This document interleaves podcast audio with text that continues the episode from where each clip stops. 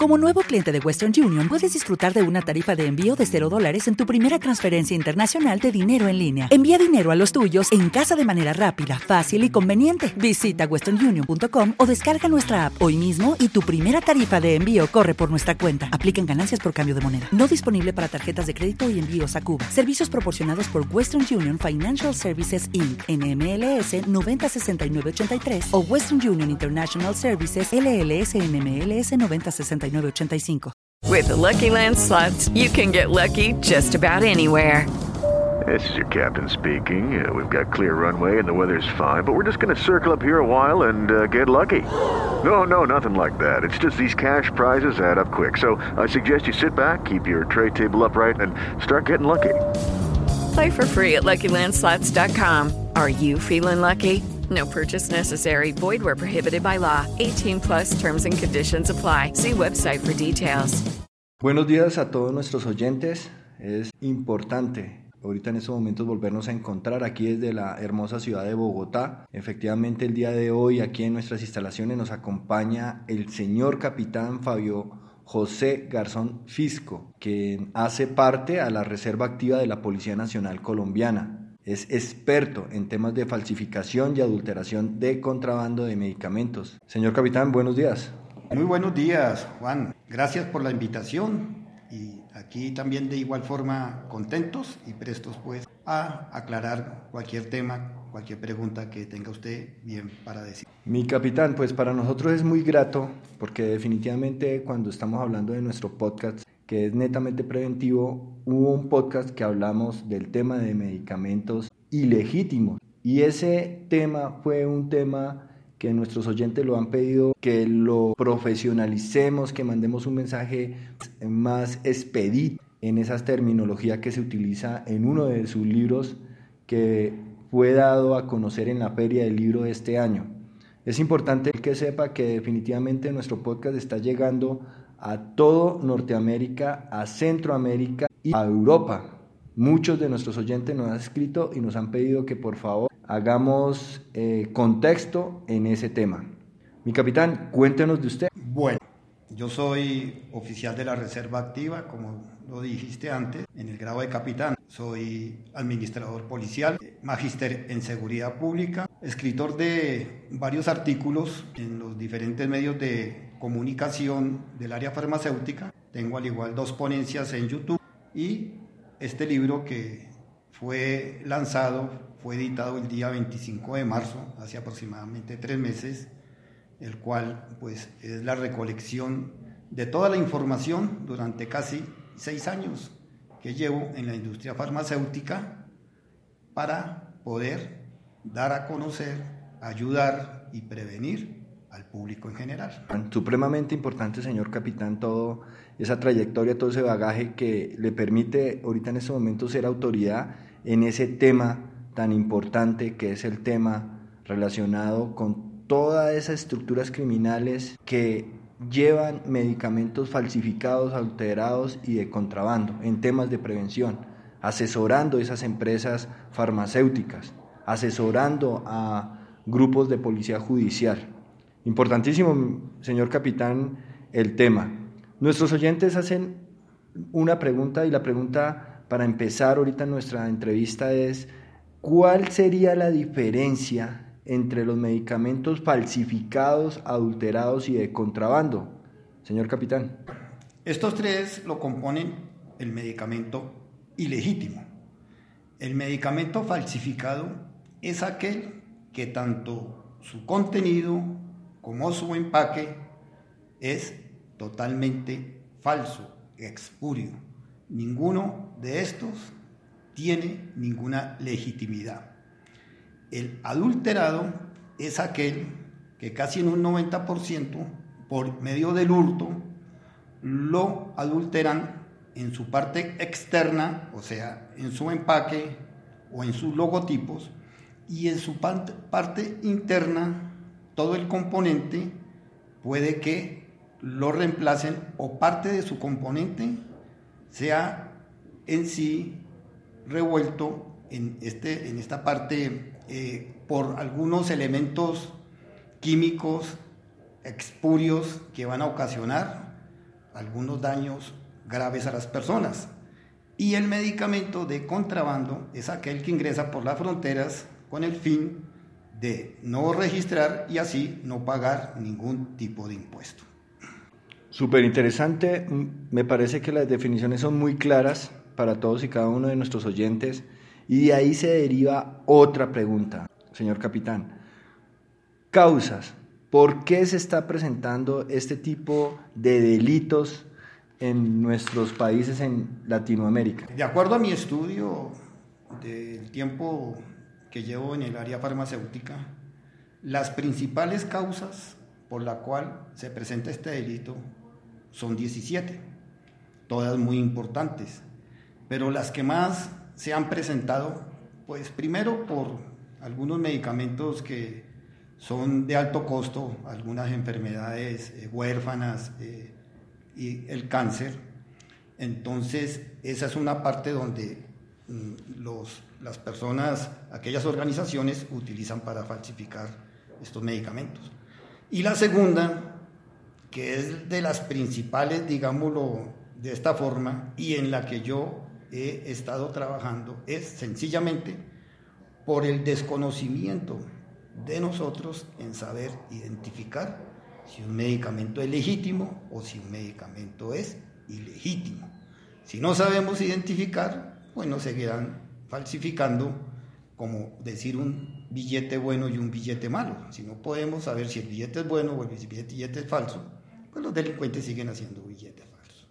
Y de ahí para atrás, pues hay otras causas que también han sido importantes Ahorita el COVID-19 fue una de las consecuencias de las causas graves porque desafortunadamente nosotros éramos médicos y recetábamos lo que nos dijeran y esto fue utilizado para que estas organizaciones falsificaran casi tres o cuatro clases de medicamentos. Otras, pues, desafortunadamente la cultura de nosotros de comprarlo barato. Entonces, donde nos den menor precio, ahí vamos a comprar y ojo, son medicamentos que vamos a ingerir o que nos van a aplicar y las consecuencias van a ser graves. También eh, falta de regulación en algunos países, sobre todo en aquellas partes fronterizas donde hay mercado libre, entonces eh, no hay una regulación también aprovechada por estas organizaciones. De estas causas, eh, de las 17, estas son las, las principales que tenemos que trabajar para así reducir de alguna forma este delito. Supremamente importante y pone un punto eh, que nos hace a nosotros ahorita en estos momentos meditar. Y es que estos temas van asociados a temas de seguridad pública. Porque aparte de que se está cometiendo un delito en la falsificación de eh, los derechos de propiedad de muchas de las farmacéuticas, pues están atentando contra la vida de las personas. Y efectivamente eso es un tema que es de abordaje no solamente de, los individuos que están comprando el medicamento para hacer frente a una enfermedad, sino también a todas esas entidades que hacen el control, que hacen el control en el tema de salubridad de esos medicamentos y en el tema judicial. ¿Para qué? Para poder evitar, identificar, individualizar este tipo de personas o estructuras que hacen este tipo de maldad, de maldad social. Entonces, ya escuchando las causas, señor capitán, háblenos de las consecuencias. Acá tenemos dos tipos de consecuencias. Las principales, pues las consecuencias que va a originar en las personas que van a consumir un medicamento. De algunas de las consecuencias podemos tener que se van a presentar eh, intoxicaciones. Eh, el medicamento no va a ejercer lo que se esperaba en el organismo. Cuando ya la persona vaya a tomar o ingerir un medicamento que sea legítimo, no le va a dar el mismo resultado, el organismo lo va a rechazar. Después va a originar unas intoxicaciones graves y por último, pues la muerte. Estas son las consecuencias que va a originar, a dar en las personas. Y también pues las causas que tendrán los laboratorios y las farmacéuticas y el Estado pues los laboratorios no van a vender lo que realmente tenían presupuestado. Y el Estado pues no va a recibir lo que tenía también presupuestado por las ventas de, que, de lo que iban a originar los laboratorios. La consecuencia en lo que tiene que ver con este tipo de estructuras, sus modalidades, pues abre el rigor no solamente para la persona afectada principalmente, sino para las empresas que son constituidas legalmente en nuestro país y que hacen el, la comercialización de este tipo de medicamentos y que están pagando impuestos, sino que también hace parte a una consecuencia magna que es el Estado y la salud pública. No, supremamente interesante el tema. En su libro podemos ver que, eh, señor capitán, usted ha, ha visto y ha desarrollado casos, casos de la vida real. ¿Será que para nuestros oyentes nos puede regalar un caso? Claro, con todo gusto. Uno de los tantos casos eh, fue de un seguimiento eh, que se realizó. Las farmacéuticas tienen que hacer destrucciones, tanto de medicamentos por diferentes causas, por fecha de vencimiento, eh, por mal empaque, porque quedó mal el número de registro, en sí. Entonces, estos medicamentos tienen que destruirse y los empaques también tienen que destruirse.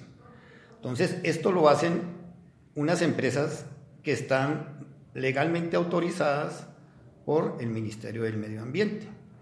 En una de estas empresas que era la que recogía el empaque o el blister donde se coloca o se empaca, valga la redundancia, el medicamento, ellos usan, de acuerdo a su matrícula comercial, ellos estos empaques los utilizaban para fabricar ladrillos, o sea, los ladrillos eh, con el blister lo fabrican para casas que daban para personas de condiciones difíciles y son ladrillos que duran muchos, muchos años. Al hacer un día el seguimiento, si realmente este empaque era llevado a esa empresa, eh, hacer el procesamiento y hacer los ladrillos, eh, pues nos llevamos una gran sorpresa porque este seguimiento se le hizo al vehículo y no tomó la ruta que realmente debería tomar para llegar a su destino final, donde hacían este proceso, sino tomó otra, ruta por diferentes partes de, de, la ciudad, llegando a la salida del sur de, de, Bogotá y por último pues a la localidad de Soacha, donde dio varias vueltas y ingresó a un, a un callejón, pitó, le abrieron y entró a un casalote. Cuando llegamos nosotros detrás de él, pues Oh, sorpresa, ese era un casalote donde desde la parte de afuera se alcanzaba a visualizar una cantidad de estos empaques, pero realmente impresionante. Seguidamente eh, dimos paso de llegar a la Secretaría de Salud del municipio y a la Policía Nacional, llegando con ellos al golpear en la casa del casalote, pues salió una señora, nos abrió, que era la que tenía pues arrendada eh, esta este predio. Y ingresamos con la Secretaría de Salud y encontramos casi 8 toneladas de 8 o 9 laboratorios que también tenían contrato con esta empresa y que donde nosotros creíamos y todos creíamos que realmente este empaque se iba a destruir. Pero no, lo guardaban para volver a reutilizarlo con medicamento falsificado y sacarlo al mercado con quien sabe qué clase de sustancias atentando contra la vida de todas las personas. Se procedió a hacer lo respectivo en la parte judicial y en la parte de recolección, llamando las diferentes áreas de seguridad de estos laboratorios y tomando las medidas de seguridad que se deberían de haber tomado antes. Eso, hacer seguimiento y hacer auditoría a estas empresas. ¿Verdad que es un caso de la vida real? Eh, lo tiene contextualizado el señor capitán en su libro, que efectivamente lo hemos estado ahorita en estos momentos eh, diciendo, el libro titulado El mercado del medicamento ilegítimo en Colombia. Muchas gracias por esa contextualización.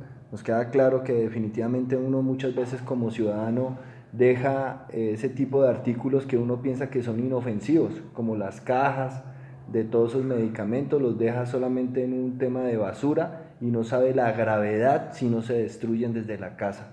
Desde que nosotros tengamos, ahí hay, queda claro dos principios. El principio de la legalidad en el tema de poder comprar medicamentos en lugares autorizados y otro principio que me queda claro es de que nosotros tenemos que tener cuidado con todos los medicamentos que tenemos en la casa. Después de esto y, y basado en su conocimiento, señor capitán, regálenos unas recomendaciones de tipo preventivo para todos nuestros oyentes a nivel de Latinoamérica. Aquí les voy a dar unas recomendaciones básicas que tenemos que tenerlos todos. Con estas recomendaciones básicas vamos a evitar comprar medicamentos ilegítimos.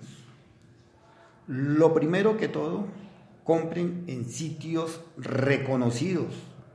Es lo principal. Lo segundo, no crean en promociones que lleve tres y pague uno. Lo tercero, cuando usted llegue al sitio a comprar su medicamento, este medicamento tiene que estar en un empaque y este empaque, tanto en su parte externa como en su contenido, tiene que tener unos logotipos, unas inscripciones totalmente claras, precisas y concisas. Entre ellos, lo primero, verifiquen su fecha de vencimiento. Esta fecha de vencimiento no tiene que estar superpuesta, no tiene que estar escrita, sino tiene que estar dentro de la misma caja impreso, sin tachones ni enmendaduras. Son tres años la fecha de vencimiento para los medicamentos. Otra parte muy importante, este, este, eh, este empaque tiene que tener un registro del INVIMA con un código de barras, donde usted le toma una fotografía, lo escanea y ese tiene que aparecer en el INVIMA, registrado como tal el medicamento que están vendiendo. Tiene que tener un logo del laboratorio que lo está produciendo. El principio activo tiene que tener un contenido neto en gramos o miligramos. De igual forma, ¿cuál va a ser la vía de administración? Sabemos que las vías de administración para los medicamentos son orales, nasales, óticas, eh, vaginales, anales y las demás son de uso externo como las tópicas, o sea, las cremas. Las condiciones, ahí tiene que decir en qué condiciones tiene que mantenerse el medicamento, o sea, los grados de temperatura. Muchas veces cuando las inyecciones las sacan de un stand, estas inyecciones tienen que estar en un grado de temperatura, porque o si no pierden la cadena y hasta ahí llega su componente para ejercer el efecto deseado. Y por último, un lote donde va un código de orden ascendente que identifica si ese medicamento se está vendiendo en la ciudad donde fue enviado. Y otra de las recomendaciones, siempre que un medicamento lo tengan en su casa, lo dejaron de tomar, ya expiró su fecha de vencimiento, hay que romper esta caja eh, en varias partes y su medicamento, si está como tal, las droguerías tienen que tener un stand donde ellos mantienen estos residuos, donde hay que botarlos, porque son empresas totalmente certificadas las que hacen la destrucción de estos medicamentos para no contaminar el medio ambiente. Muchas gracias por esas recomendaciones. Para todos nuestros oyentes es magnífico, es magnífico poder escuchar todo ese tipo de características para evitar, primero, ser objeto de este tipo de estructuras y delincuentes que falsifican medicamentos y segundo, también para que nos eduquemos y hagamos una cadena de educación social frente a este problema delincuencial que azota el tema de salubridad pública en nuestros países en Latinoamérica. Señor capitán, si la gente y nuestros oyentes quieren saber más en temas de educación preventiva, en que de pronto usted les pueda dictar una charla allá a nivel internacional, un correo para que nuestros oyentes se puedan comunicar con usted. Eh, sí, señor, con todo gusto. Eh, por favor, toman nota. Cualquier inquietud que tengan, si desean una charla, una capacitación, pueden escribir al correo Fabio Garzón, Fabio con B corta, Garzón con Z, pegado, 1960 arroba gmail.com. 1960 arroba gmail.com. Fabio Garzón 1960 arroba gmail.com y con todo gusto les estaré aclarando lo que deseen. Muchas gracias, señor capitán, por todas esas enseñanzas, por todo lo que nos ha comentado. La verdad que para nosotros aquí desde nuestro micrófono es supremamente importante traer el autor de este libro, que fue un, un libro eh, muy popular para todos los que estuvimos allá en la Feria del Libro en Bogotá y que definitivamente genera la contextualización muy gráfica, con un lenguaje muy sencillo de entender para cada uno de los que pudimos leer su libro, eh, señor capitán. Para todos nuestros oyentes en Latinoamérica, en Norteamérica, en Europa, muchas gracias. De verdad que para nosotros es supremamente importante poderles dar a ustedes esas respuestas que nos han escrito a todos nuestros medios de comunicación. Con mucha alegría y esperando volvernos a encontrar acá desde Bogotá. Un fuerte abrazo a todos. Estamos en contacto. Hello, it is Ryan, and I was on a flight the other day playing one of my favorite social spin slot games on chumbacasino.com. I looked over the person sitting next to me, and you know what they were doing? They were also playing Chumba Casino. Coincidence? I think not. Everybody's loving having fun with it. Chumba Casino is home to hundreds of casino style games that you can play for free anytime, anywhere, even at 30,000 feet. So sign up now at chumbacasino.com to claim your free welcome bonus. That's chumbacasino.com and live the Chumba life. No purchase necessary. Group. Void were prohibited by law. See terms and conditions. 18 plus.